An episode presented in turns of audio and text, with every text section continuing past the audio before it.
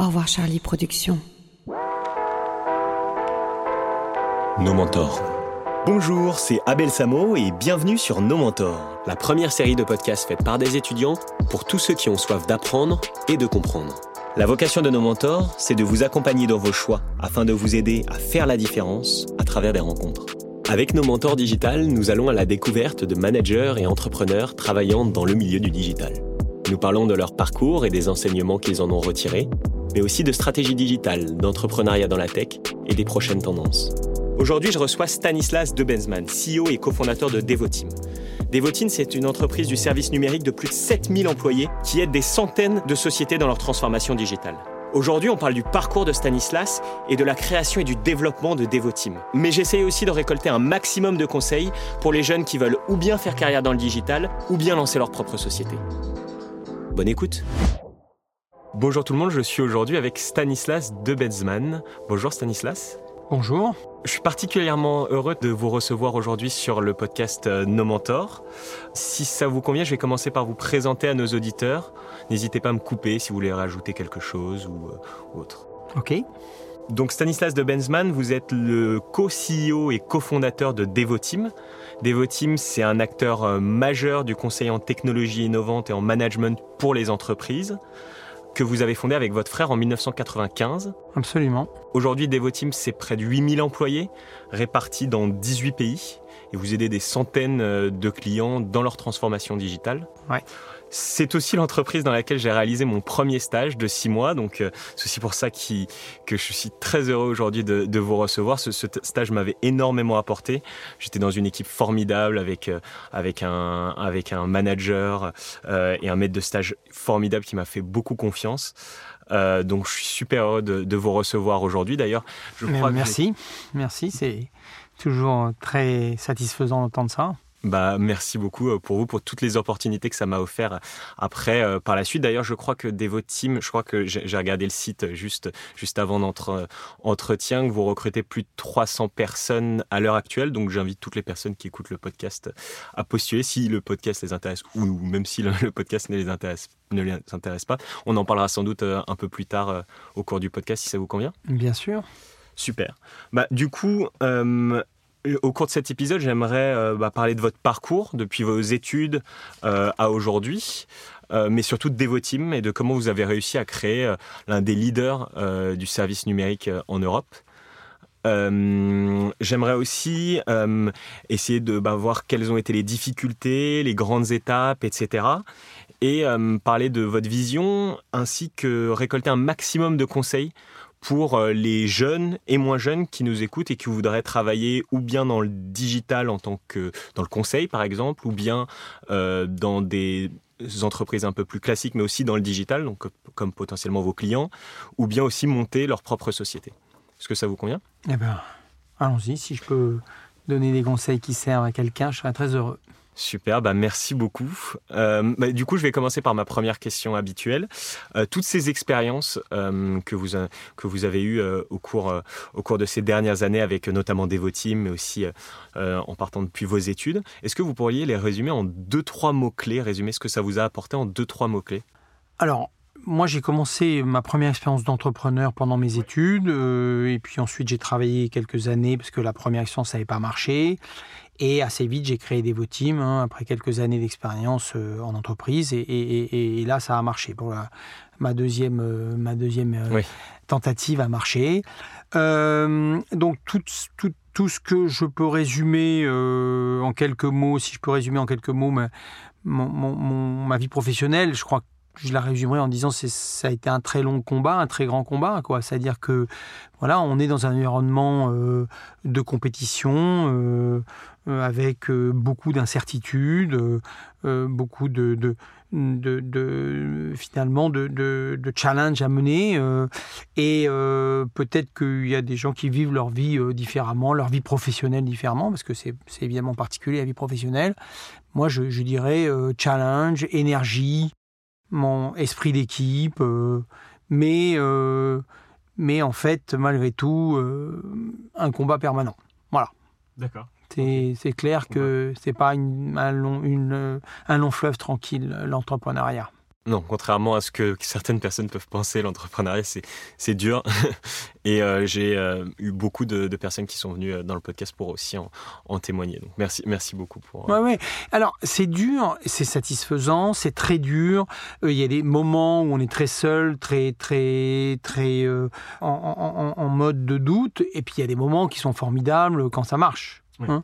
Donc en fait, c'est aussi dur que satisfaisant, c'est aussi euh, euh, voilà aussi euh, positif que difficile en fait. Hein. Et c'est souvent comme ça. Si on tente des grandes choses, bah, on a des chances de se casser la figure, mais on a aussi des chances de réussir des grandes choses. Si on, on préfère une vie professionnelle plus tranquille, bah, probablement qu'on prendra pas les mêmes risques, donc on n'aura pas les mêmes angoisses, mais on n'aura peut-être pas le même euh, les mêmes retours. Hein, voilà, c'est ça. Hein. donc, euh, bon, c'est très évident. D'accord, ok. Merci beaucoup. Bah, du coup, si, ça vous va, on va commencer peut-être par un peu le commencement. Euh, donc, vous avez fait des études à, l'INSEC, je crois. À Bordeaux, oui. À Bordeaux, exactement, en management. Oui, c'est une école de commerce. une donc, école de commerce. cours, finance, compta, marketing, voilà, très classique qui, est euh, finalement une bonne façon euh, de euh, d'appréhender le, la vie professionnelle.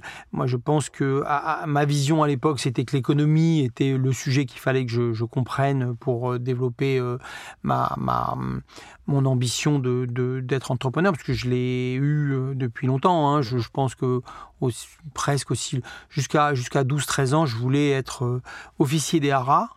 Donc officier d'Arras, c'est les, les, les, chevaux dans l'armée. Hein. Je voulais euh, monter euh, au cadre noir. Pour ceux qui, qui aiment bien les chevaux, ils, vont forcément connaître. Et puis à un moment, je me suis dit, tiens, l'armée, c'est un cadre un peu, un, peu, un, peu, un peu strict, un peu rigide, où je vais peut-être m'ennuyer. Et vers, vers 12-13 ans, je me suis dit, ah bah non, finalement, au lieu d'être officier d'ARA, je vais être milliardaire. Euh, voilà, bah, comment on fait pour être milliardaire? Bon, bah, Il faut monter une entreprise et puis euh, vendre, euh, vendre des choses formidables sur toute la planète. Voilà, bon, après, j'ai un peu changé d'idée, mais à la fin, c'est quand même ça la matrice de l'histoire. Et puis bon, bah, c'est euh, les études se sont logiquement euh, dirigées vers le commerce de ce fait-là.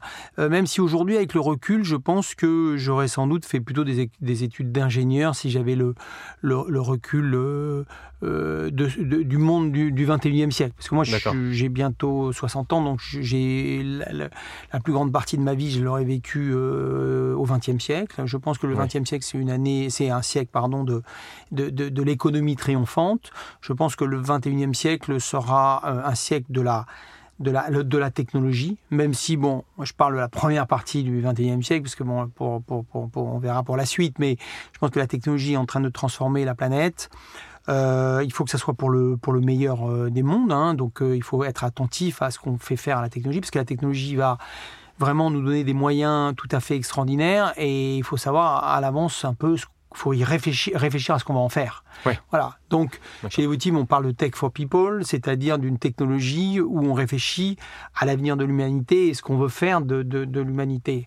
Et c'est vrai que quand je vois euh, la vision peut-être que Google a, euh, et c'est un partenaire très important euh, pour Devoteam parce que Google, c'est un des très grands investisseurs en technologie, donc c'est très intéressant de, de comprendre leur R&D et de, et de s'associer à eux pour les projets il faut aussi que nous, euh, et, nous les Européens en général, on, ait notre mot à dire sur ce qu'on veut faire de la technologie, parce que c'est tellement puissant que ça peut nous amener sur des, terrains qui me paraissent pas être, en tous les cas pour moi, euh, ce que je veux pour euh, l'avenir du monde et, la vie, le monde de mes enfants et de mes petits-enfants.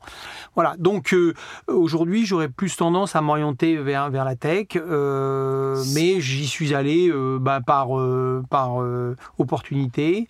J'ai fait, j'ai fait des études aux États-Unis quelques mois à la fin de l'INSEC.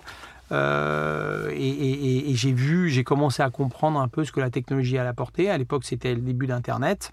C'était dans la Silicon Valley euh... C'était dans la Silicon Valley, absolument. Donc, euh, mais, mais, mais, sans s'approfondir énormément, j'ai vu ce que ça pouvait donner, la puissance que ça avait, et c'est pour ça que finalement, bah, je, je, me suis orienté vers, vers, vers, la technologie pour, pour Devoteam.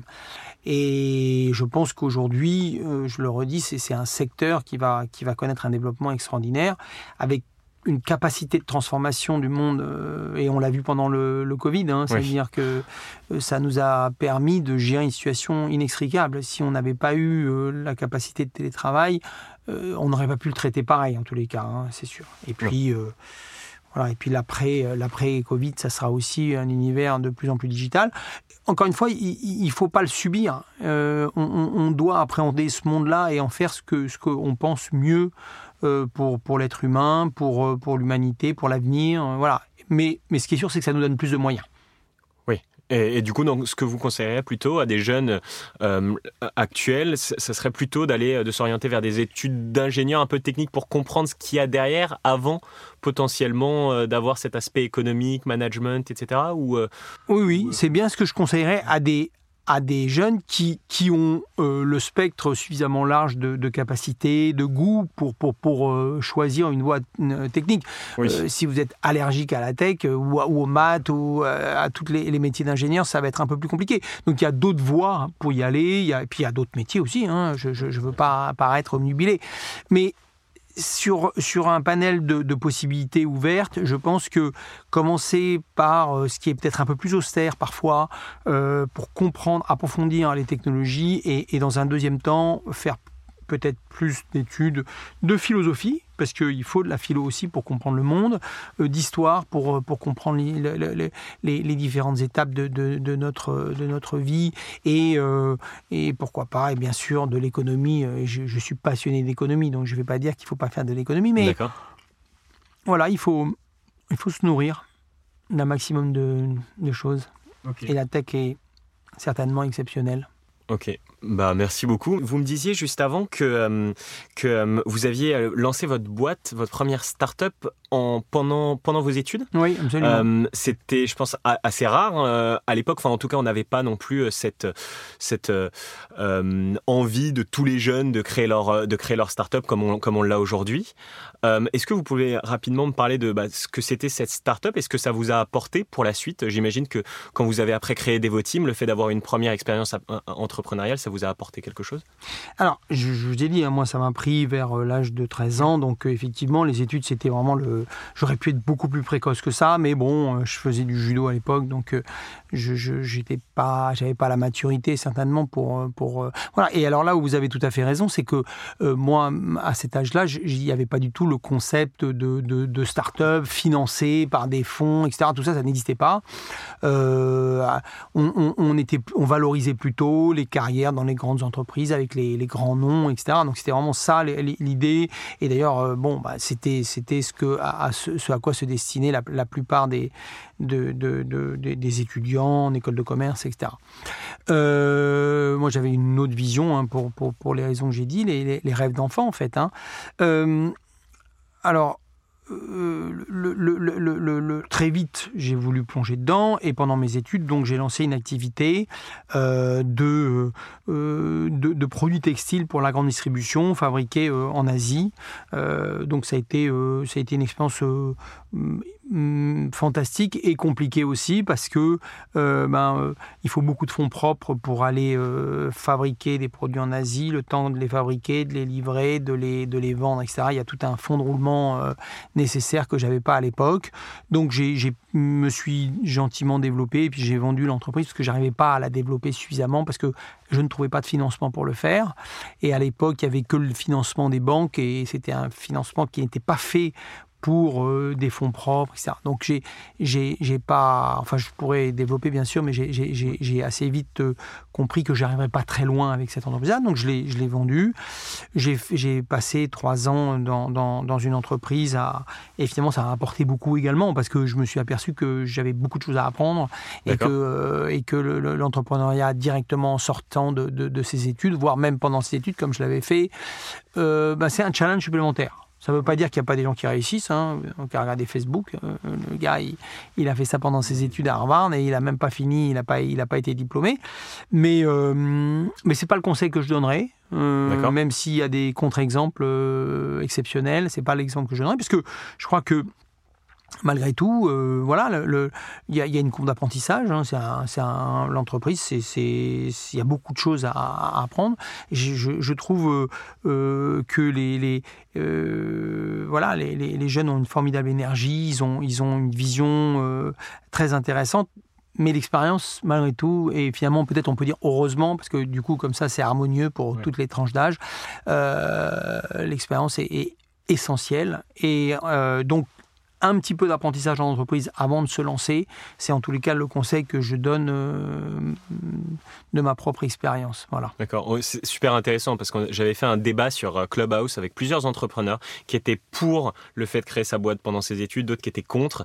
Et il y avait euh, des, arguments des, deux côtés qui étaient super intéressants. Mais moi, moi j'ai plutôt fait aussi ce, choix-là d'essayer de de, travailler avant pendant quelques années pour acquérir le maximum d'expérience. Et moi, dans mon cas, en tout cas, le plus proche possible des startups euh, en venture capital, mais c'est parce que cette volonté d'apprendre, je trouve que ça.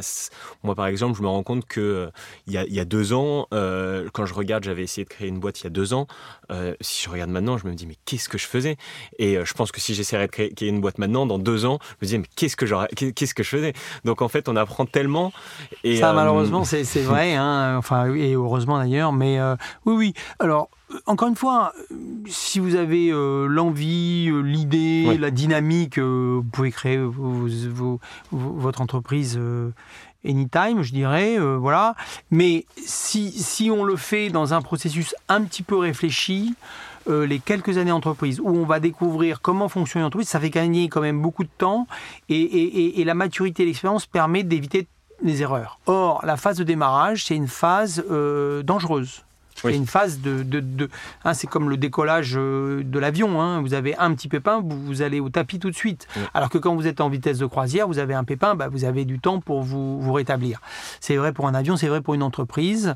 Donc, euh, démarrer sans aucune expérience la période euh, où, où, qui est la plus fragile pour l'entreprise, bah, c'est en fait une difficulté supplémentaire. Voilà. Donc c'est pour ça que je trouve que euh, c'est dur hein, d'échouer et, de repartir. Euh, donc, peut-être que faire son apprentissage dans une entreprise qui va vous apporter un maximum de soutien, de, coaching, etc. Euh, ben, les erreurs, vous allez les faire dans un, environnement où, on va vous corriger. Et c'est normal pour une entreprise qui embauche un jeune. Ben, autant d'avoir cette, cette possibilité-là, parce que si vous êtes à la tête de votre entreprise, il n'y aura personne pour vous corriger, et puis ou, pas beaucoup de monde, et, voilà. voilà. Donc c'est pour ça que il me semble que c'est pas un mauvais conseil à donner. Ok, super, merci beaucoup. Et du coup, après euh, cette expérience en entreprise, donc vous créez euh, Devoteam en 1995 avec votre frère. Est-ce que vous pouvez nous dire ce que c'est Devoteam jour 1 quelle, est l'idée en fait euh, derrière? Comment, comment vous faites pour créer cette société et peut-être comment vous faites justement pour avoir vos premiers clients? Alors, l'idée, c'est euh, la dérégulation des télécommunications associée au, début du déploiement de, des réseaux IP. Et l'analyse qu'on en fait avec mon frère, euh, c'est que euh, a, ça va venir complètement chambouler toute l'informatique, puisque on passe d'une informatique euh, relativement centralisée avec un début de client-serveur, mais relativement euh, encore euh, peu développé, à une informatique qu'on a vu apparaître aux États-Unis, beaucoup beaucoup plus ouverte, avec de plus en plus de possibilités de créer des nouvelles applications. Voilà. Et, aujourd'hui, c'est évident. À l'époque, c'était vraiment le, début du, phénomène, et donc on l'a perçu grâce finalement au la, vision qu'on avait du marché US, on, l'a perçu ça. Et donc on, a, on a commencé à aller euh, voir les grandes entreprises.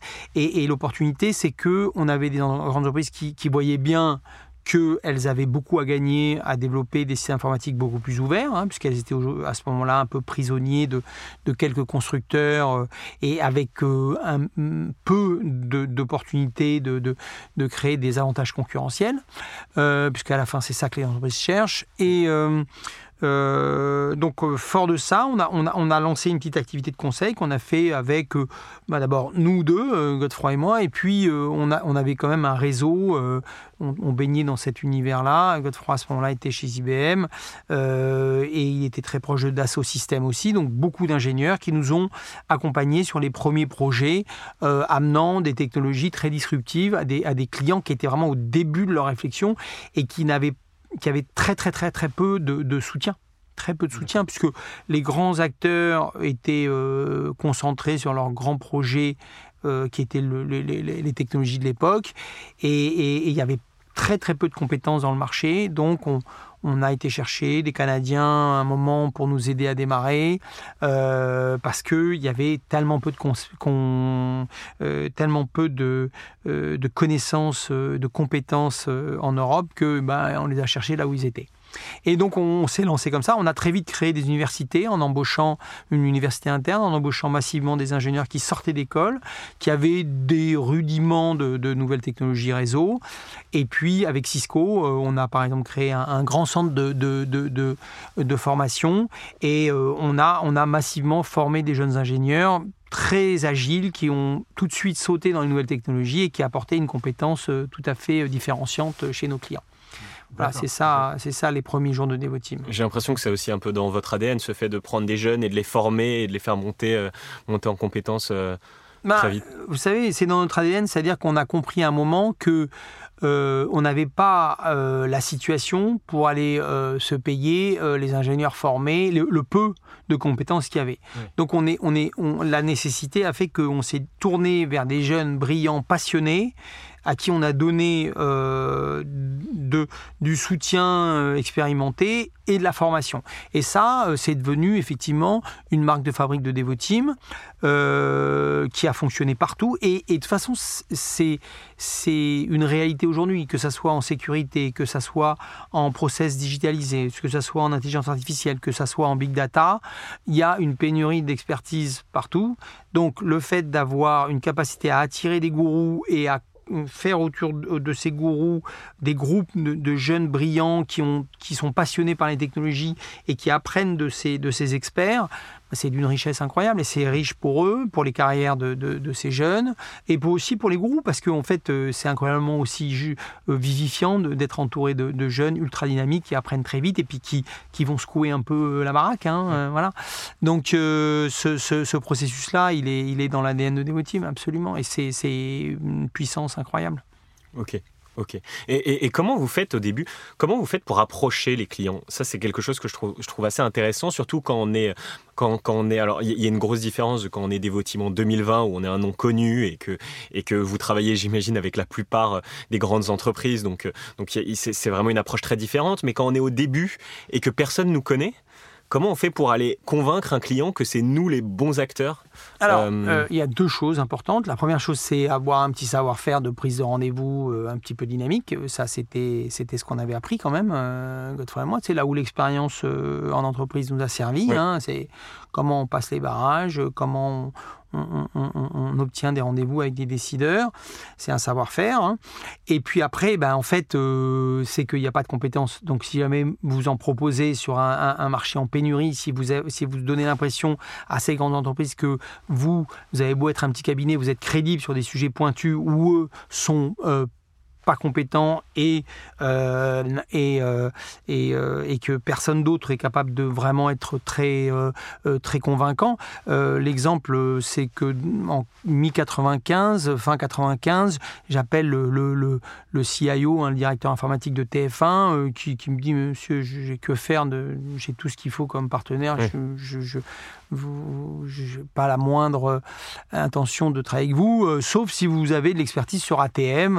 ATM, c'était euh, le protocole au débit euh, dont on parlait à l'époque, mais euh, qui était absolument pas, euh, absolument pas connu de, de, qui que ce soit ou quasi. Donc je lui dis bah oui oui, je vais vous trouver ça. J'ai de l'expertise ATM chez Devoteam. vous en aviez à l'époque? bah, J'en avais pas, non. Bien sûr, voilà. Et donc j'ai trouvé, j'ai trouvé une petite équipe chez Dassault Systèmes qui qui connaissait ce protocole, qui était un protocole très haut débit qui a été abandonné depuis parce qu'on a, on a trouvé mieux et moins cher. Et euh, euh, avec cette équipe-là, de façon un peu, un peu, un peu compliquée. On a, déployé le réseau au débit euh, image euh, sur, les portes, sur, les, sur les PC de, des journalistes de TF1.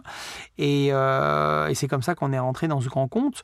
Et, finalement, c'était effectivement du culot, de la débrouillardise pour trouver, pour trouver le, savoir-faire et, euh, et, beaucoup de boulot, parce que effectivement ça a été beaucoup de boulot. Mais euh, les journalistes de TF1 ont eu un réseau au débit qui leur permettait de, partager des images, euh, alors que jusque-là ils avaient, ils ils pas ça, et c'était un, très beau euh, gain de productivité pour eux.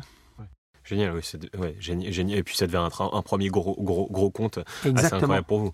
Et, et, et, justement, vous, donc, vous créez Devoteam en 95 et en 99, Devoteam est coté en bourse. Euh, seulement en 4 ans. Euh, donc j'imagine vous avez une croissance très rapide euh, à ce moment-là. J'imagine aussi que vous avez un peu surfé sur la bulle internet, etc. Est-ce que vous pouvez peut-être nous donner un petit peu les clés de cette croissance au début? Est-ce que c'est, est-ce que vous avez des clés que, que vous pourrez en ressortir? Alors, je pense qu'effectivement, euh, les, euh, la croissance a été extrêmement rapide sur un marché euh, qui était en boom, hein, donc c'est clair. avec les exemples que je vous donne sur TF1, bah, c'est vraiment une activité commerciale extrêmement dynamique.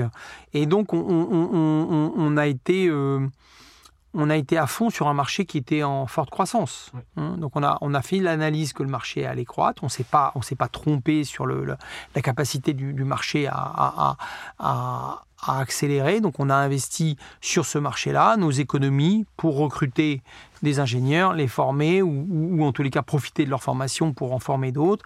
Et puis on a, on a eu une activité commerciale très forte dans les grands comptes, ce qui, ce qui fait que l'alchimie a pris, puisqu'il y avait un terrain vierge qui demandait de l'expertise et, et, et, on a fabriqué, entre guillemets, de l'expertise grâce à, à ce système d'université interne. Et c'est là où on a pu avoir une croissance extrêmement forte, hein, de l'ordre de de 300% par an, euh, qui sont des croissances qu'on regarde aujourd'hui avec intérêt pour les startups. Et du coup, comme il n'y avait pas le modèle de fonds d'investissement, c'était un modèle qui était exclusivement aux US à l'époque, il n'y avait pas ce modèle de fonds qui s'était organisé pour lever de l'argent, qui investissait dans les startups, euh, parce que le système de financement des startups, c'est quand même un système où il faut une fiscalité assez basse, puisque vous allez mettre 10 tickets dans 10 startups, il y en a, il y en a 5 qui vont mourir, ou en tous les cas, il y en a, il y en a, il y en a 2 qui vont mourir, 3 qui vont vivoter, et puis il peut y en avoir une ou deux qui vous, voilà, qui vous, euh, qui vous, qui vous permet de, de, de, gagner de l'argent vraiment. Donc ce système-là qui était, a été inventé aux US, hein,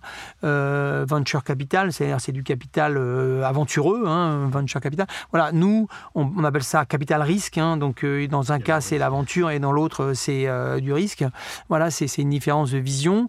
Ben, il a mis beaucoup plus de temps à se développer et donc la bourse était une meilleure solution pour moi parce que ça m'a permis d'avoir accès à du financement et donc, au bout de 4 ans, on avait montré une très belle perf. Le marché était euphorique. Hein. On, est, dans, les, dans la fin de l'année 99. Euh, la folie d'Internet a, passé l'Atlantique et, tout le monde pense que ça y est, c'est l'Eldorado. Donc, Devoteam, on se cote en bourse euh, et on, lève des fonds qui vont nous permettre de développer l'entreprise telle qu'elle est aujourd'hui. Euh, c'est comme vous faisiez remarquer, c'est vrai que c'est devenu aujourd'hui une, des belles réussites de, de, ce marché du digital. Et, bon, il y a eu beaucoup de batailles derrière hein, que juste euh, ce démarrage, mais c'est vrai qu'on. Voilà, donc le conseil, c'est quand même de faire une analyse qu'il doit y avoir un marché, un marché porteur sur lequel il y a des nouvelles opportunités. Parce que si vous, avez un marché extrêmement. Euh, euh, je dirais mature, euh, ben, vous allez avoir du mal à venir prendre une place dans ce marché. Euh, il faut que vous ayez un avantage concurrentiel qui vous permet de prendre, de prendre une place sur un marché où les, les, acteurs sont bien installés, etc. Voilà, ça s'appelle la disruption, on en parle beaucoup actuellement, mais la disruption, ça vient pas de rien. Il faut soit que vous trouviez une niche plus low cost, ou vous trouvez une niche d'innovation qui vient, euh, qui vient, qui vient faire bouger les, les, les, acteurs, le marché? Voilà, alors c'est le cas d'Apple en téléphone. Tout le monde pense que l'aventure d'Apple dans le téléphone est, impossible en face de Nokia. Et puis, grâce à, à l'écran tactile, la musique, les, services associés, ben, Apple sort Nokia qui, qui à l'époque avait 70% du marché. Donc ça, c'est vraiment, il faut une innovation. Bon, puis derrière la puissance de feu d'un Apple. sur nos marchés, en fait, ben, cette, cette révolution technologique qui arrive, qui, qui au début une toute petite, euh, un toute petite part du marché, donc en fait il intéresse pratiquement personne, puisque les grands acteurs installés s'intéressent pas vraiment aux petites niches. Alors que nous qui sommes microscopiques, bah, la petite niche, elle nous va très bien pour, pour démarrer. Puis après, petit à petit, cette niche grandit, puis on, va, on va prendre une deuxième, euh, on va développer une deuxième offre, une troisième, et puis au bout d'un moment, on devient fort fort sur notre marché parce que euh, on s'est fait repérer par les grands comptes comme un acteur très innovant et donc bien sûr il continue à travailler avec les grands acteurs du marché euh, Accenture ou Capgemini mais il va aussi avoir envie sur des sujets pointus d'avoir des acteurs qui sont plus souples plus rapides très techniques et c'est là où on fait notre notre on développe notre particularité. Et aujourd'hui comme vous faisiez remarquer euh, on est devenu un acteur qui qui a qui a bon pignon sur rue donc on n'a pas on n'a pas de mal ou pas trop de mal à rencontrer les, clients, mais ça s'est construit petit à petit grâce à des éléments différenciants. Et quand vous démarrez votre boîte, il faut que vous ayez compris votre marché et, construit des, éléments différenciants. Mais je, vois très bien que les, start ont très bien compris. Par contre, le, conseil que je donnerais, c'est que si vous avez envie de monter votre boîte, alors c'est pas seulement ça qui, nous écoute, hein, c'est pas seulement des, des, gens qui veulent monter leur boîte, mais en tous les cas, si c'est ça, faut pas chercher du, révolutionnaire. Euh, le révolutionnaire, c'est extraordinaire, mais euh, c'est très qui tout double. Euh, vous voulez monter votre, boîte, bah, vous, devez analyser un marché et voir quel va être l'élément différenciant qui va venir se rajouter on top de votre offre pour la différencier, et, mais, mais sans forcément chercher à tout prix une idée tellement révolutionnaire qu'elle va vous permettre d'être intouchable. Bah non, malheureusement, celle-là, vous avez si vous allez la chercher longtemps, vous avez peu de chances de la trouver. Donc, donc vous pouvez faire de l'incrémental, c'est-à-dire j'analyse un marché sur le meuble, sur euh, la distribution, sur euh, la musique, sur, euh, sur les médias, et, je réfléchis à un segment qui est mal, mal adressé, souvent parce qu'il est trop petit par les grands acteurs, et, c'est comme ça que vous pouvez... Voilà. Mais, mais bon, il y a, d'autres solutions, hein. je ne dis pas que c'est universel ce que je propose, mais voilà, je, dis souvent aux gens qui ont envie de monter leur, entreprise, ne, ne, cherchez pas la grande idée révolutionnaire, parce que le risque, c'est que vous la trouvez jamais, puis si vous en avez une en plus la révolution elle est très casse-gueule parce qu'elle va forcément prendre du temps. La, transformation en profondeur de, des, modes de consommation, etc., c'est forcément euh, le temps long. Et souvent, les startups, on n'a pas beaucoup de temps devant nous. Oui, et ben, pas forcément chercher cette stratégie de l'océan bleu dont on parle, donc euh, d'être euh, tout seul en fait sur son marché et d'avoir personne, parce qu'il n'y a pas non plus énormément de marchés où il y a personne, mais peut-être aussi bah, de commencer par des niches euh, et, après de rajouter sa, petite particularité, particularité en plus. Super. Bah, avant de parler un petit peu de, de aujourd'hui, il y, a, deux, moi, il y a deux événements un petit peu que, que je trouvais intéressants à évoquer parce que c'était, euh, je pense, des événements qui ont été assez, assez impactants euh, dans la vie de Devoteam. Euh, j'ai vu, donc pendant la bulle Internet, votre action était montée à plus de 250 euros, quelque chose comme ça.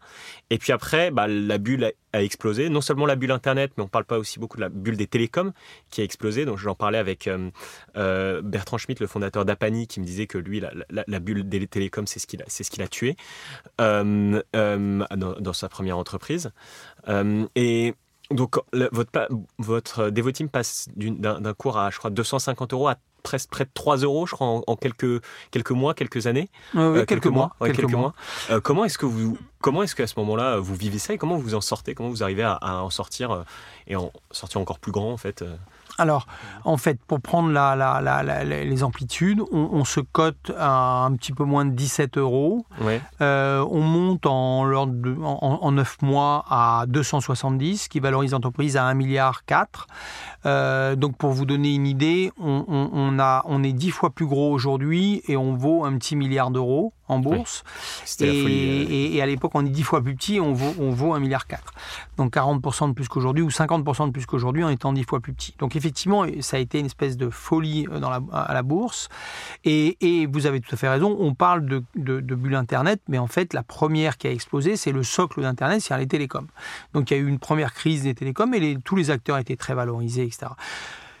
nous, on monte, on monte, on monte avec, cette ce développement et, et, la vision que les investisseurs ont eue de, la dynamique de ce marché. Et puis, donc, 270, on est à 1,4 milliard, c'est le, c'est le, top. donc, on est, on est courant 2000. Et puis, au, au, milieu de l'année, on commence à, on commence à baisser. Et puis, on baisse, on baisse, on baisse, 70. 30, 3 euros. À 3 euros, on est valorisé globalement 25 millions d'euros, alors même qu'on a une trésor à 30. Donc ça veut dire qu'en fait, on est ah moins valorisé que notre cash. Euh, à Donc vous avez gardé votre trésor. Vous étiez rentable par rapport à d'autres euh, sociétés d'internet qui n'étaient pas du tout rentables et elles qui ont dû mettre la clé sous la porte. Voilà, on était, ce qui nous a. Alors, on était très rentable et puis petit à petit, on l'a été de moins en moins. Hein. Donc on se retrouve avec euh, une rentabilité qui s'effondre. Euh, euh, et, et, et, donc on était aux alentours de, enfin pour ceux que ça intéresse, on était à une, une rentabilité de l'ordre de 16% de, de, d'IBIT, hein, c'est-à-dire on gagnait 16% de notre chiffre d'affaires en, en, profit, et puis petit à petit, en quelques mois, on passe à zéro. On est toujours resté entre 0 et 2% mais là, là on ne sait pas où le toboggan va s'arrêter. Hein, donc on, voit le toboggan s'installer. Le prix de l'action, bah, c'est de, 270 à 3. Euh, mais, mais, mais en fait, l'action, c'est toujours que le, le miroir. La réalité, c'est qu'on a des gros problèmes à l'intérieur, c'est qu'on a, euh, on est en sureffectif partout, on, a des marchés qui s'effondrent, on a des clients qui se mettent à devenir hein, beaucoup beaucoup plus euh, agressifs sur les prix. Donc on a une chute de nos prix, une chute de nos volumes de, chiffre d'affaires, et donc on, est étranglé. Donc ben comme on est des jeunes, euh, entrepreneurs, on ne sait pas trop quoi faire, on est un peu, euh, tétanisé et, euh, on se dit que ben, ça va bien finir par repartir. Et puis, un an plus tard, en voyant que ça, ne repartait pas et qu'on avait notre trésorerie qui fondait au, soleil, on a lancé un plan de, départ assez important, hein, puisque on, on, était à peu près 1000 collaborateurs à ce moment-là et on, on en a licencié 300, donc 30% des effectifs. Donc là, c'est la désolation. Tout le monde a le cafard dans l'entreprise. On perd confiance dans l'avenir. Enfin voilà, c'est un très choc, c'est un très gros choc euh, émotionnel euh, pour ceux qui partent et pour ceux qui restent aussi et pour nous parce qu'on savait pas comment s'en sortir. Voilà, mais on a fait ce qu'il fallait qui a été cette, euh, cette prise de conscience que si on si on faisait pas baisser le point mort de l'entreprise, si on continuait à, à cramer autant de, de, cash tous les mois, bah on allait on allait disparaître, hein, ce qui est arrivé à un certain nombre de, de, de, nos concurrents et de nos confrères. C'était pas 300 mais 1000 qui allaient disparaître. Donc, Voilà, exactement. Donc euh, on a on a évidemment sous le euh, je dirais sous, sous, sous, sous, la pression euh, des résultats financiers, mais aussi de, de collaborateurs qui, euh, euh bah, qui, qui, qui, étaient vraiment désolés de, de ça. On a, on, a, on a fait ce, ce sale boulot on a sauvé la boîte et puis après on est on a une fois qu'on a fait ça bah, on, a retrouvé un peu d'air grâce à ça et on, a démarré euh, d'autres activités et puis on, est reparti de l'avant et voilà. Et puis bah ça a été la première très gros très grosse euh, crise mais ça n'a pas été la dernière. Et vous en avez retiré quoi de ça? Peut-être même pour la crise du Covid où vous avez vous avez ah, bah, dû bien sûr j'en ai retiré. bah, j'ai été beaucoup plus rapide dans mes réactions. Ouais, hein, je pense que il faut euh, il faut prendre des réactions, il ne faut pas faire de demi-mesure et il ne faut pas euh, attendre. Voilà, il faut faire une bonne analyse, hein, il ne faut pas se précipiter et faire des bêtises, bien sûr. Il faut faire une bonne analyse sérieuse et après, une fois qu'on a fait euh, l'analyse de la situation de façon rationnelle, il ne faut pas attendre euh, que d'être sauvé par la, providence. Il faut agir vite et avec force pour changer la donne et c'est ça qui permet de rebondir. Euh, bon, après, il faudrait rentrer dans tous les détails de chaque situation. Hein. Là, on parle de, voilà. Mais, mais ce qui est sûr, c'est que euh, les choses s'arrangent rarement par elles-mêmes, rarement toutes seules. Voilà. Hein. Donc, il faut mieux, euh, fort de l'analyse qu'on fait, prendre des décisions courageuses, réfléchies, bien sûr. Hein. Il ne s'agit pas d'être irréfléchi, il ne faut pas être émotionnel, il faut faire les choses pour le bien du groupe. Euh, dans une entreprise, quand vous la dirigez, il n'y a pas de copains. Il n'y a pas de préséance, il n'y a pas de, de, chasse gardée. Il faut éviter à tout prix euh, que petit à petit s'installent des baronnies, des gens qui peuvent se, des divas et tout ça. Il faut, il faut refuser ça. Euh, et il faut que tout le monde comprenne dans une entreprise que c'est l'intérêt général, l'intérêt de l'entreprise, donc du, du, collectif, qui est plus important que les intérêts particuliers. Et quand vous avez ça installé dans l'entreprise, ça vous donne une force supplémentaire parce que quand vous prenez des décisions pour le collectif, elles ont beau être pénibles pour euh, l'individu, elles, elles, sont comprises elles sont acceptées parce que on constate que votre, votre leitmotiv, ce qui vous conduit à prendre des décisions, c'est toujours l'intérêt. C'est pas, pas votre petit intérêt, c'est pas l'intérêt euh, de tel euh, collègue qui, qui est celui que vous préférez. Hein. Non, vous devez laisser l'affect à la maison et autant que faire se peut, parce que je pense qu'on ne peut pas faire disparaître complètement notre affect. D'ailleurs, moi j'aime mes collaborateurs, j'aime mon entreprise, mais je refuse que ce soit ça le driver de mes décisions. Ou en tous les cas, au maximum que je peux, je refuse que ce soit ça l'élément constitutif de mes décisions. D'accord. D'accord, ok, merci beaucoup. Et du coup, euh, donc là, on, là, du coup, euh, ça, au final, vous retombez sur vos pattes et ça continue, euh, le développement de Devoteam continue. Toujours focus télécom, mais donc je crois que c'est dans les années 2015, quelque chose comme ça, où vous faites un peu un virage vers la transformation digitale. c'est avant. Un, petit peu avant. Est-ce que vous pouvez en 2011. C'est en 2011. Hein. Donc la crise, euh, la crise 2008 euh, des, euh, de la finance va bouleverser aussi notre marché, pousser nos clients vers l'offshore. Donc ça met une grosse pression sur sur les métiers traditionnels de l'IT. Et c'est là où on décide que finalement il n'y a pas de croissance dans les télécoms après avoir développé pendant plus de 10 ans cette expertise, on s'aperçoit qu'il n'y aura plus de croissance, qu'il n'y aura plus que de l'optimisation ce en quoi on se trompait un peu, mais pas tant que ça. Et euh, donc à partir de 2011, on a euh, revendu nos métiers télécoms euh, à Ericsson en France, à différents acteurs des télécoms en Italie, en Allemagne, en Suède. Donc on, revend nos filiales télécom hum, et euh, on redéploie au maximum de, nos possibilités les ingénieurs sur des technologies nouvelles euh, que vont être le cloud public. Et, on fait un premier partenariat avec Google pour accélérer. Et euh, ça, s'est révélé ultra payant parce qu'effectivement le marché des télécoms a été de plus en plus bataillé avec des pressions sur les prix majeures et un massif mouvement d'outsourcing. Euh, et, d'offshore. Hein, euh, et à l'inverse, tout ce qui est euh, innovation digitale, au contraire, c'est concentré au plus près des clients. Et ça, c'est notre business model. Donc, on a, on a investi avec Google. Et puis après, on a investi avec AWS, hein, Amazon, avec Microsoft maintenant, et avec les, les cinq principaux clouds. Alors, il y a beaucoup d'autres acteurs, mais nous, on a fait un investissement particulier avec les très grands intégrateurs euh, de, cloud américains. Euh, donc, je disais euh, Google, AWS, Microsoft, et puis ServiceNow et Salesforce qui sont de notre point de vue, et, ça, ça peut un peu, évidemment, on peut en discuter, mais c'est de notre point de vue les plus gros investisseurs en R&D du marché. ils sont, à, part Microsoft, euh, nativement euh, digitaux.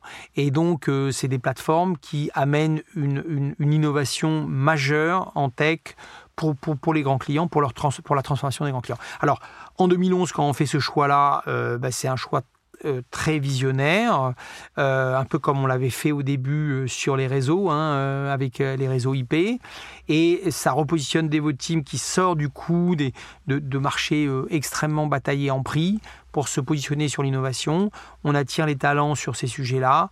On investit dans, les, dans, la RD de nos partenaires. Et à partir de 2013, on repart très fortement en croissance.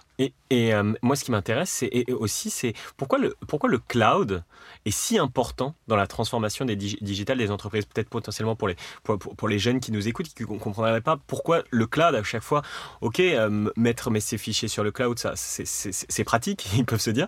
Mais en quoi vraiment c'est vraiment une vraie, disruption, une vraie disruption et ça, change tout en fait dans les entreprises ben Parce qu'en fait, euh, euh, quand vous avez euh, vos applications sur vos, sur vos serveurs, vos bases de données, vous avez une architecture qui est figée, vous avez X potentiel et, et, quand vous voulez faire un nouveau projet, ben vous allez acheter un serveur de plus.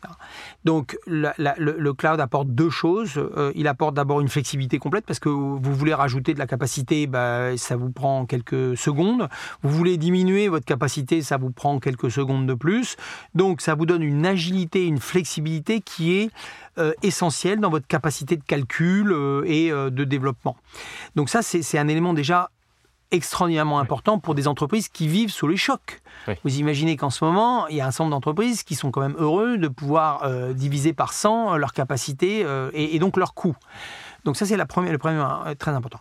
Le deuxième élément, c'est que les grands clouds ont euh, développé euh, des outils que vous pouvez acheter en, en, demand, hein, c'est-à-dire à, as a service. Et donc, si vous avez besoin d'outils de développement parce que vous avez un projet qui accélère, ben, vous pouvez en rajouter à la demande. Avant, il fallait l'acheter, l'installer, le paramétrer. Là, tout, tout est fait pour que ça soit organisé on demand. Donc, c'est pas seulement les infrastructures, mais c'est aussi tous les outils euh, de data, de, big data, euh, d'analyse de la data qui vous sont fournis. Alors, vous payez, mais, mais vous payez à l'usage, encore une fois. Et puis, la puissance de calcul que vous permet ces grands clouds est mille fois supérieure à ce que vous, vous pouvez vous payer parce que vous, vous l'utilisez que la petite partie. Donc, euh, au lieu d'avoir à vous payer l'infrastructure dans, dans, sa globalité, vous allez juste en payer un tout petit usage. C'est comme quand vous êtes dans le train, vous payez une place, vous ne payez pas le train. Ben là, c'est la même chose qui se passe pour le cloud. Le troisième élément, c'est que euh, ces acteurs-là ont une telle euh, capacité financière et un focus sur ces métiers qu'ils ils proposent en continu des, une innovation technologique, euh, euh, applicative, euh, qui est, qui est un flux continu.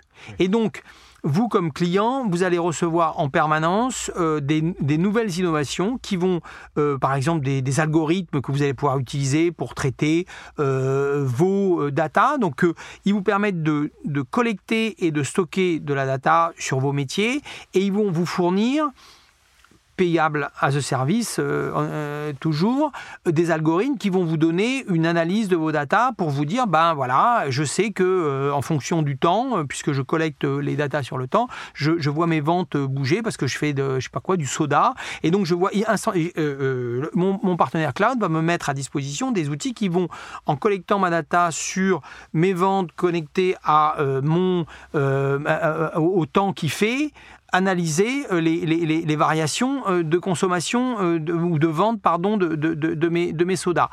ça veut dire que je vais pouvoir anticiper mes stocks en fonction des, des, des paramètres de, de de, de, de, consommation euh, liée à la température, etc. Vous voyez, c'est un exemple voilà, que vous pouvez multiplier, vous pouvez multiplier. Mais comme entreprise euh, de distribution de soda, hein, puisque c'est l'exemple qu'on a pris, ces outils-là vous apportent une, une, puissance de travail, d'analyse de, de, vos datas, de, de, collecte et de capacité de traitement et d'intelligence que vous pouvez, que vous êtes incapable de vous payer vous-même, ou alors vous allez mettre 3 milliards d'euros euh, dans votre infrastructure, ce que vous ne ferez jamais parce que vous n'en avez pas les moyens. Euh, Google et, et, et, Microsoft en, ont les, en ont les moyens. Voilà. Donc, vous comprenez bien que le cloud, c'est un élément essentiel de l'avenir euh, des entreprises. Ok. D'accord, super. Merci beaucoup. Et du coup, en, quelques chiffres, potentiellement, aujourd'hui, Devoteam, euh, c'est quoi euh, et quelles sont vos offres si, si, vous pouvez me résumer assez rapidement, quelles sont vos offres et en quelques chiffres, où vous en êtes actuellement Donc, euh, globalement, on a 8, 8000 collaborateurs dans, dans, un peu moins de 20 pays. Et notre métier, c'est d'avoir des ingénieurs qui euh, euh, digèrent toute l'innovation de ces clouds, de ces plateformes, hein, et aident les entreprises à s'approprier ces innovations, les intégrer dans leur système d'information, parce qu'il y, y, a beaucoup d'outils de, que vous allez acheter dans le cloud, mais que vous devez malgré tout connecter avec vos, vos, vos, euh, vos données, vos applications, euh, vos données critiques, vos applications, etc. Voilà.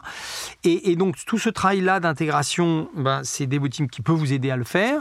Et puis derrière, voir comment, avec euh, ce flux d'innovation continu, comment on peut aider les clients à les comprendre et à bien les utiliser pour leur propre métier. Donc on n'a pas seulement des ingénieurs, on a aussi des spécialistes de la sécurité, hein, de la cybersécurité, parce que ben, avec de la data qui se baladent avec des, des, flux euh, euh, qui sortent vers les clients, les partenaires, qui puis il y a des dimensions de sécurité totalement essentielles. Et puis il y a également la capacité à transformer les organisations, à mesurer les ROI, à les retours sur investissement, hein, voilà, pardon.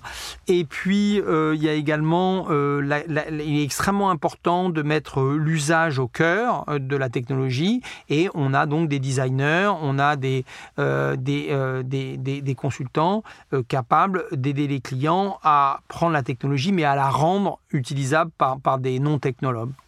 technologues, pardon. Donc, vous voyez, c'est un peu tous ces métiers d'accompagnement de la, de, la, de la transformation digitale. Avec nous, notre marque de fabrique, c'est d'avoir une compétence extrêmement pointue des innovations de Google, d'AWS, de Salesforce, de ServiceNow et de Microsoft, qui sont nos cinq partenaires stratégiques. Ça ne veut pas dire qu'on n'a pas d'autres partenaires, mais ceux-là sont les cinq euh, majeurs sur lesquels on investit un maximum de nos capacités.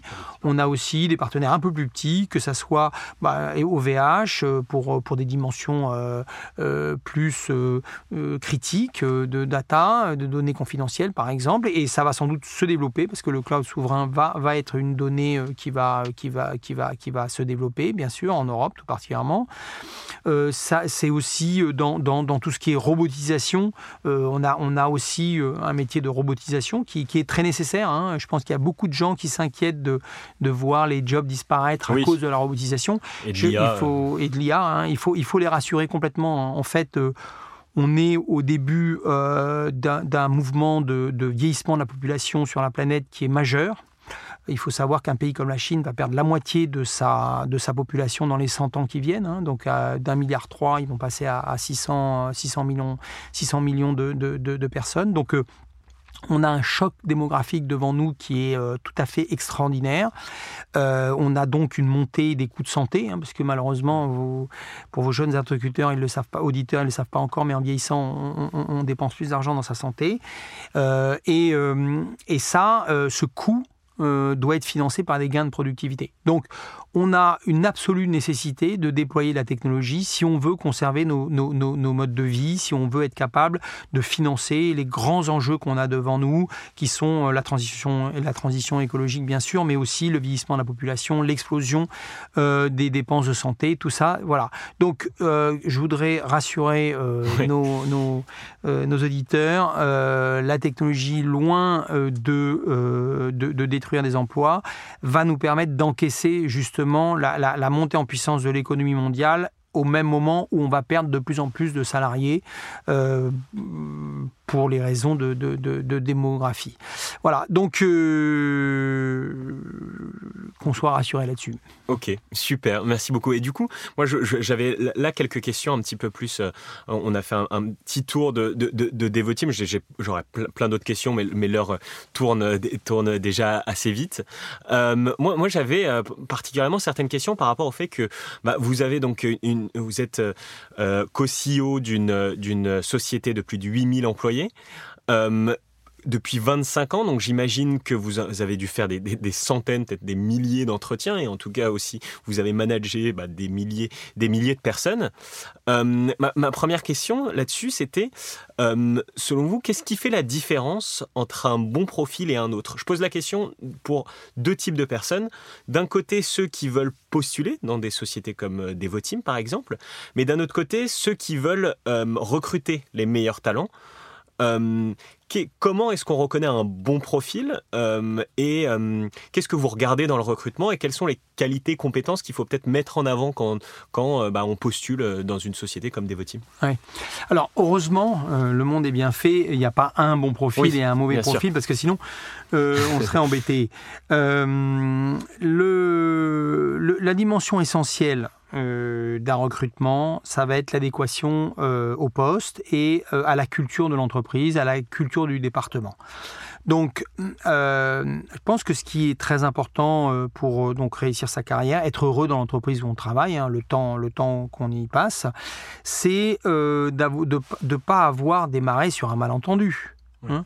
Donc, en fait même si quand on cherche un job, euh, on peut être stressé de ne pas en avoir et donc on est prêt à apprendre. Mais après, très vite, ça, ça s'estompe. Et puis très vite, si on n'a pas le bon job, on va être malheureux. Et l'entreprise, elle, elle, ne va pas euh, avoir euh, ce qu'elle recherche avec le salarié. Donc on, est, on va à l'échec. Bon. Donc je crois que c'est indispensable de, bien comprendre les attentes de l'entreprise et, pour l'entreprise aussi de, bien expliquer le poste, les attentes et la culture de la boîte c'est pas vrai que toutes les familles se ressemblent, c'est pas vrai que toutes les, entreprises se ressemblent. Donc, euh, si vous êtes euh, à la recherche d'un job euh, assez qui va vous donner le temps de vous occuper de vos petits enfants, de, de, du hobby que vous avez parce que vous êtes un, fou de de, de, de, food ou de, voilà de cuisine et que et que vous vous postulez un job qui va être super sous pression parce qu'on a des attentes très très fortes de développement dans tel ou tel bah vous allez vous planter. Ou, alors, euh, ou alors vous allez être très malheureux et, voilà. Donc, et vice versa. Et voilà. Donc non, je pense qu'en fait, il faut quand même bien réfléchir à la culture de la boîte. Voilà. Chez Devoteam, moi, quand je recrute, je vais essayer, et je pense que sur beaucoup de postes, euh, je pense, et même sur tous les postes, c'est indispensable de, comprendre quelles sont les valeurs de la personne en question et est-ce qu'elles sont bien en harmonie avec les valeurs de Devoteam. Euh, après, selon les postes, euh, on va chercher des gens, par exemple, sur tous les postes de, développement commercial, on va chercher des gens qui, ont une énergie euh, de combativité très importante parce qu'on sait que le commerce dans nos métiers, est, c'est, il y a une dimension d'adversité forte, de concurrence très forte, et que si vous n'avez pas une très grosse capacité de résistance à l'échec, à la pression, ben, vous allez échouer. Donc ça sert à rien de recruter quelqu'un, de se dire bon mais je tente. Voilà, bien sûr qu'on peut tenter. Heureusement qu'on fait des, expériences, qu'on, qu'on, parfois on ne sait pas trop et on tente. Et heureusement parce que sinon ce serait vraiment très malheureux. Mais en même temps, essayons de voilà de, bien faire euh, ces adéquations. Et, donc, c'est vrai pour, pour l'entreprise qui recrute aussi, puisque les échecs de recrutement sont, sont très, très euh, pénalisants. Euh, donc après, c'est donc c'est les valeurs.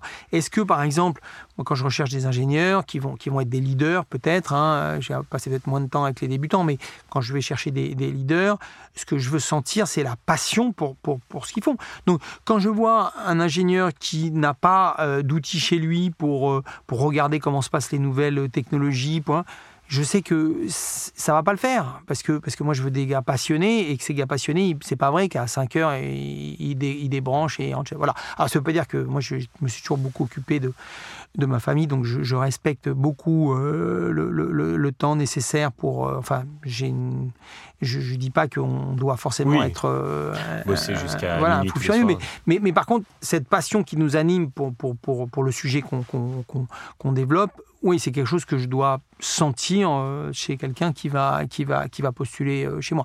Voilà. Euh, donc, vous voyez, c'est, je crois que en fait, le, le, il faut être en vérité. Et c'est vrai de l'entreprise aussi. C'est pas la peine de faire croire que c'est un job tranquille, parce qu'aujourd'hui, c'est la mode de dire qu'on doit faire du. comme, comme disent les, les anglo-saxons, work-life balance. Ben ouais, mais euh, si vous êtes ambitieux, ben vous allez devoir faire plus de work que de life euh, balance parce que sinon vous, vous risquez de pas réussir vos objectifs et qui sont vos objectifs personnels. Donc finalement, il faut être bien conscient de ses objectifs personnels, des objectifs de l'entreprise et s'assurer que voilà, ça, ça matche bien. Ok. Ok, bah merci beaucoup. Et du coup, une dernière question avant de passer aux questions rapides euh, de fin.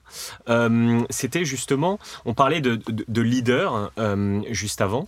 Comment est-ce qu'on comment est-ce qu'on peut être un bon manager, un bon leader? C'est quoi un bon manager? Je sais que j'en parlais avec Hubert Régnier qui est passé sur ce podcast, qui était qui est le CEO de Visconti, qui est un ami, oui. qui est, d'accord, qui est un de vos amis, et bah et, qui me disait l'avantage c'est qu'on n'est pas leader on peut le devenir, mais comment est-ce qu'on comment est-ce qu'on fait pour être un bon manager? Qu'est-ce qu'un bon manager en fait, selon vous?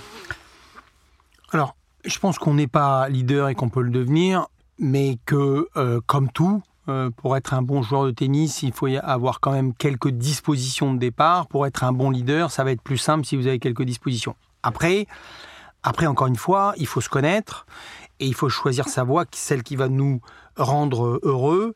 Et euh, c'est pas la peine de se martyriser à vouloir euh, être euh, un, leader qui va prendre des, des, situations de management difficiles si on n'en a pas l'envie, le goût et, le caractère. Donc il y a un petit peu quand même d'appétence au départ et de, et de, et de capacité. mais, mais, mais, ceci étant, bien sûr qu'on peut progresser, on peut, on peut grandir. Alors, un, leader, d'abord, il faut qu'il soit authentique. Hein, je pense que l'authenticité, c'est indispensable. Vous, devez être capable, euh, vous devez avoir réglé vos problèmes et de ne pas porter en bandoulière vos soucis personnels et vos, propres névroses. Euh, si elles sont trop euh, envahissante, vous n'arriverez pas à être en, euh, euh, vous n'arriverez pas à être authentique dans la relation que vous aurez avec vos équipes et ils vont très bien le sentir et du coup vous n'arriverez pas à avoir d'adhésion. Ça c'est la première chose. La deuxième chose c'est que il faut être authentique, donc être un maximum, non pas dans la transparence, parce que ça, c'est, vous pouvez dire un maximum de choses, et il faut chercher à communiquer au maximum, mais il y a des choses que vous n'aurez pas la nécessité de dire ou pas la possibilité de, dire, et il ne doit pas y avoir de naïveté, mais par contre, vous devez rester toujours euh, euh, clair pourquoi vous pouvez dire quelque chose, et puis il y a des sujets que vous ne pouvez pas adresser euh, pour des raisons de confidentialité de, de et, de maladresse aussi, de, et puis vous ne devez pas forcément agresser les autres, donc voilà, vous êtes, vous êtes il ne s'agit pas d'être transparent, il faut, il faut être en vérité. Voilà. Et quand il y a des choses que vous ne pouvez pas dire, bah vous dites non, ça je peux pas en parler. Euh, soit j'en suis pas, euh, je, suis, suis pas autorisé, ou alors euh, voilà. Donc ça c'est le deuxième élément, c'est d'être authentique et d'être en vérité. Et puis je pense que la troisième chose c'est une capacité à dire non. Et finalement, c'est assez peu partagé, cette capacité à s'opposer. Euh, il faut euh, accepter de ne pas comprendre. Il faut justement être assez bien dans ses pompes pour dire je n'ai pas compris, réexplique-moi. Et creuser jusqu'à ce qu'on ait compris. Et une fois qu'on a compris, on va dire non. Ça, plaît, ça déplaît, mais ça sera non quand même. Parce que je pense que ce n'est pas bon pour le collectif. Genre, hein, je parlais du collectif. Et, et, bien sûr, on a beaucoup de situations pour dire oui. Et puis, euh, c'est formidable de pouvoir euh, euh, un maximum positiver les, efforts, féliciter, etc. Moi, je ne suis pas fantastiquement bon pour féliciter, mais je, m'en veux parce que je trouve que j'ai des équipes fantastiques et que je, suis bluffé par ce qu'ils arrivent à faire et je devrais les féliciter beaucoup plus que je le fais. Mais je donne des conseils que je ne suis pas très bien. Enfin, c'est ce que pensent mes, je pense mes, managers. Mais tout ça pour dire quoi? Pour dire que, voilà, il faut une démarche très positive, très euh, transparente, engagée, au contact, euh, montrer l'intérêt qu'on a pour les autres. Et c'est pour ça que je reviens à, cette authenticité. Vous pouvez pas, si vous êtes trop, euh, si vous êtes trop euh, dans vos, dans votre propre, si vous êtes encombré par vous-même, hein, c'est une expression que j'aime beaucoup. Hein, si vous êtes encombré par vous-même, encombré par par vos, vos, vos, sujets, vous pouvez pas être un, un, un, bon leader. Voilà. Et puis après, probablement, il y a une dimension d'être capable de, de se projeter pour pour donner la direction, pour pour voilà. Et après, euh, savoir aussi se projeter, mais, mais venir près des, des, de, chacun des, membres de l'équipe et en s'adaptant. Un junior, c'est pas un senior, donc euh, l'un, on va lui apporter des conseils peut-être plus proche de, de, sa fonction, et l'autre peut-être plus en, savoir-être, euh, en, vision, voilà. Donc savoir aussi adapter son, style de management, comprendre. Hein, il faut avoir une, bonne sensibilité. Hein, la sensibilité, parfois, c'est un peu encombrant, mais c'est aussi une capacité à comprendre les autres et pour, pour, pour motiver les autres, il faut comprendre quelles sont leurs motivations profondes, quels sont les leviers de motivation avec chacun. C'est différent d'une personne à l'autre. Donc je dirais aussi que le bon il, est à l'écoute suffisamment, mais, c'est ses antennes, hein, c'est pas seulement ses oreilles, hein, c'est ses antennes, pour comprendre quelles sont euh, les, forces psychologiques en jeu et, et euh, savoir bien les gérer, euh, s'appuyer sur les motivations de chacun. Voilà. Ok, merci beaucoup, c'est passionnant. Euh, bah, du, coup, on va, on va, passer déjà aux, questions de fin, euh, si ça vous va. Euh, les, généralement, les questions de fin, j'essaye de vous poser plusieurs questions assez, assez rapidement et le but, c'est d'y répondre le plus vite possible. Est-ce que ça, ça vous va? Ben oui, on va faire vite. De toute façon, on est à la fin, donc il faut exactement, faire vite. Exactement. première question. quel conseil donneriez-vous à un Stanislas de Benzman qui aurait 20 ans en 2021 s'il y a un ou deux conseils que vous lui donneriez? Ben, Les conseils que je donne à mes enfants, finalement. Hein, euh, il faut être très généreux, très courageux. Euh, garder son bon sens, ça veut dire qu'il ne faut pas que les idées générales, vous les considériez comme euh, acquises définitivement. Il faut garder euh, sa, son libre arbitre toujours, en ayant peut-être l'air bête parfois, mais, mais moi je crois que c'est indispensable, garder son bon sens, son libre arbitre. Et puis je lui conseillerais, ben voilà, un monde de technologie extraordinaire, donc euh, investis-toi dans, dans, ces, dans, cette, dans cette extraordinaire aventure de la tech. Ok. Merci. Euh, on parlait juste avant de euh, famille, work-life balance. pour ça aussi, il faut réussir à être productif.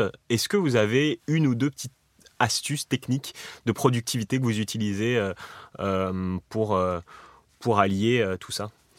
Ben, Peut-être le peut-être le, ce que cette espèce de temps qu'on prend pour soi le matin très tôt, donc il faut se lever tôt. Euh, euh, ce que les Américains appellent le miracle morning, c'est-à-dire prendre un peu de temps le matin pour préparer sa journée euh, et, et, pas seulement le matin, c'est-à-dire prendre des moments de réflexion où on, on prend des notes, on, on lit un peu des, des, des, des, bons articles, des bons livres sur, sur son métier, et puis euh, euh, on, prend un peu de distance par rapport aux choses, et euh, c'est là où l'esprit... Par exemple, moi, par exemple, en vacances, c'est probablement là où j'ai l'esprit le plus clair, et c'est là où je travaille le mieux.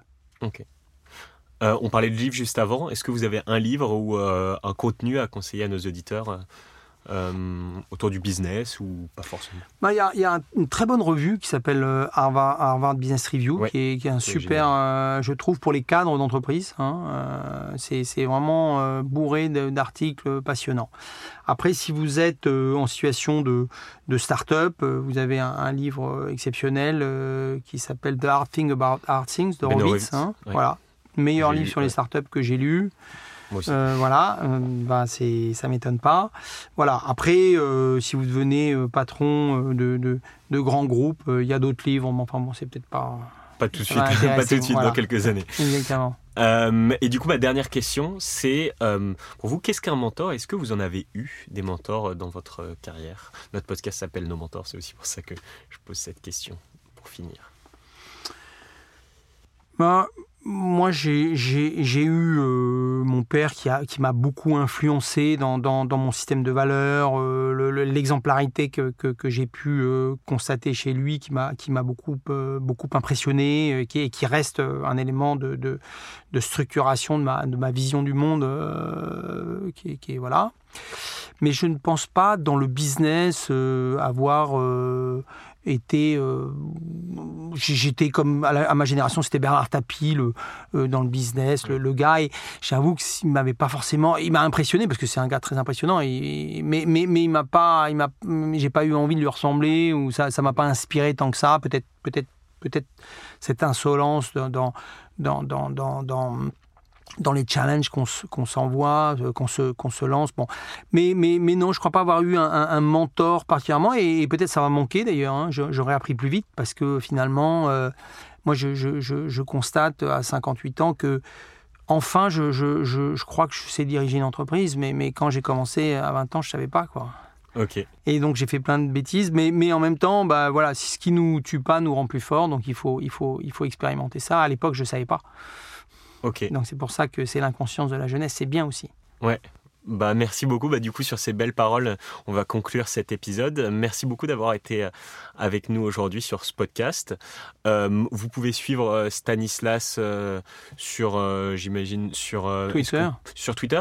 Oui, et puis LinkedIn. Et LinkedIn. Et bien sûr, bah, n'hésitez pas à postuler, à suivre Devoteam sur tous les réseaux sociaux et sur devoteam.com. Oui, ouais, c'est ça. Absolument. Merci beaucoup. Je vous en prie. Au revoir. Au revoir. Merci d'avoir écouté cet épisode. Si cela vous a plu, vous pouvez vous inscrire à la newsletter sur le site nomentor.com et nous suivre sur votre plateforme de streaming favorite. Je suis preneur de vos retours, alors n'hésitez pas à nous suivre sur Facebook, LinkedIn, Instagram, où vous pourrez nous communiquer vos questions pour qu'on puisse améliorer ce programme ensemble. N'oubliez pas de partager le podcast avec vos amis si cela vous a plu et de mettre 5 étoiles sur Apple Podcast afin que nous remontions dans les classements. À bientôt